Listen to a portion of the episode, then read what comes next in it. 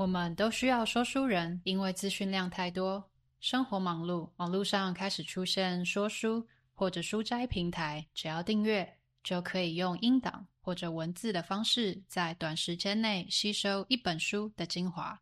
每天要读这么多书，应该如何读书说书？无论你想成为一位有趣的说书人，或者想把自己的认知边界变得更深更广，不要错过今天这一集。欢迎来到中途笔记，这是一个关于阅读笔记还有语言障碍的 podcast。我是中中，每个礼拜三你会收到一本新的书，带给你一些点和灵感。收听完后，欢迎到中途笔记粉专或网站继续讨论，连接在下方资讯栏。如果听完你觉得超喜欢，请直接五星评论加留言，并点一下订阅，就可以加入这个 podcast，才不会错过各种热门、冷门的阅读笔记。每周带你实现更多。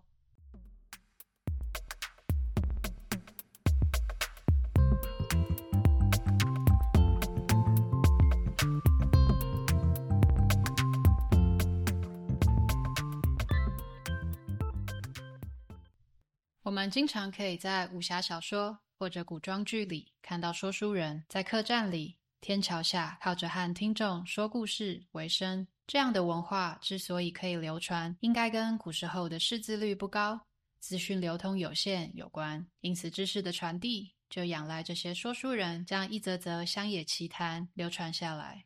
把时间拉回现在，在识字率普及、资讯取得非常容易的情况下，我们已经很久没有听说过有说书人这个职业了。当手机、平板点一点就可以有看不完的漫画、读不完的小说。谁还需要一个人专门讲故事给你听呢？有趣的是，正因为资讯量一下子变得太多，各种理论又进化得太快，随着生活步调加快，我们开始缺乏时间和精力去细细品尝一本书，更不用说吸收了。于是，知识付费平台出现了。我把这样的平台和创作者解读为现代说书人。网络上开始出现讲书、说书或者书斋平台，只要订阅。就可以用音档或者文字的方式，在短时间内吸收一本书的精华。读懂一本书，正是现代说书人范登现身说法，教我们读书进而说书的方法，也就是进一步把一本书说给身边的人知道，并产生兴趣。无论你想成为一位有趣的说书人，或者想要把自己的认知边界变得更深更广，都应该读这本书。如果曾经参加过留学考试，或者语言检定，就一定对阅读测验不陌生。当题目看多、模拟题做久以后，我们开始觉得有些文章似曾相识。别误会哦，这里说的不是猜中考古题或者基金，而是怎么明明这篇的主题是地球科学，那篇在讲天文史，但都有一个脉络在。仔细推敲后，比较擅长总结的考生开始懂得预期文章走向，譬如这边讲了一个科学名词，那往后会先对名词做解释，接着做出举例。当文章走向可以预期，有时候也不难先想到待会题目要问什么了。阅读其实也很像，我们当然可以放松地读一本书，自由地让作者决定带我们往哪里去。但如果要拓展认知边界，请在读完以后问自己几个问题。架构是什么？开头先说什么？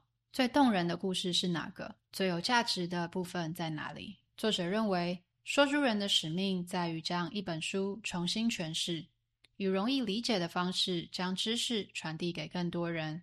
因此，首先要知道读者动机，也就是读者为什么会想要阅读这本书。范登在书中做了以下建议。作为思考方向，看看这本书要解决什么问题，它的使命是什么？书中提供了哪些解决方案？而这个结论对我们每个人有什么意义呢？以读懂这本书为例，这本书能够帮助读者提升阅读能力，在阅读了大量内容后，内化成为自己的。因此，这本书的读者可能是喜欢阅读，或者是在阅读上碰到问题，正在寻求解决方案的人。而书中提到的解决方案，就是让读者换位思考，以说书人的角度来读书。当读者时时都想要将阅读进来的资讯输入转化为输出，分享给他人时，就能够更好的摘要重点，鉴别重要内容，并清楚的表达给他人知道。这样的过程可以鼓励社会中更多人开始阅读，让知识更广泛的传递。同样建议以用户角度出发的，其实不只是读懂一本书。在之前分享过的大人的十一堂写作课中，作者以经营个人品牌的角度出发，鼓励读者要有服务逻辑，认为身为内容创作者，应该要站在用户的立场，安排自己的文章风格、编排、设计内容，才能够督促自己改进表达方式，写得越来越好，并得到更多人的瞩目，使个人品牌经营得更成功。读懂一本书，从拓展认知边界，成为一个更多向人的角度切入；大人的十一堂写作课，则从经营个人品牌、获利切入，都鼓励我们应该以用户的观点创作内容。心智图是书中出现频率很高的一个字眼，这是一种能够将整本书的概念和想法整理成一页的工具。除了书本外，也能够应用在演讲、电影、创业想法上。我以《心灵的伤，身体会记住》这本书为例，尝试使用心智图，在书写的过程中，就好像在绘制一张属于这本书的地图一样，可以清楚地知道现在在哪，要往哪里去。写完以后，要再回头抓出重点，也变得容易许多。唯一让我还不太确定的是，究竟要使用手绘的方式，或是数位。随意在网络上搜寻了一下，发现已经有非常多绘制心智图的工具。虽然手绘最直觉，但有不易保存、日后不易修改的缺点；而数位没有上述缺点，但在执行上又少了一点乐趣。